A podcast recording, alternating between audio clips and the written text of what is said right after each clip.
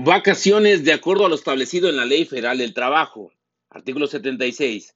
Los trabajadores que tengan más de un año de servicios disfrutarán de un periodo anual de vacaciones pagadas que en ningún caso podrá ser inferior a seis días laborables y que aumentará en dos días laborables hasta llegar a 12 por cada año subsecuente de servicios.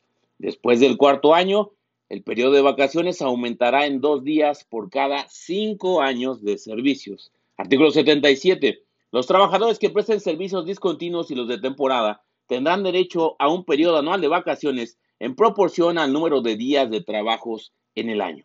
Artículo 78. Los trabajadores deberán disfrutar en forma continua seis días de vacaciones por lo menos.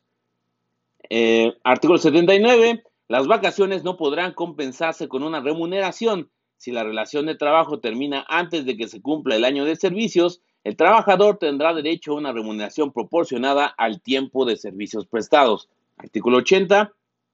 Los trabajadores tendrán derecho a una prima no menor del 25% sobre los salarios que les correspondan durante el periodo de vacaciones. Y finalmente, artículo 81. Las vacaciones deberán concederse a los trabajadores dentro de los seis meses siguientes al cumplimiento del año de servicios.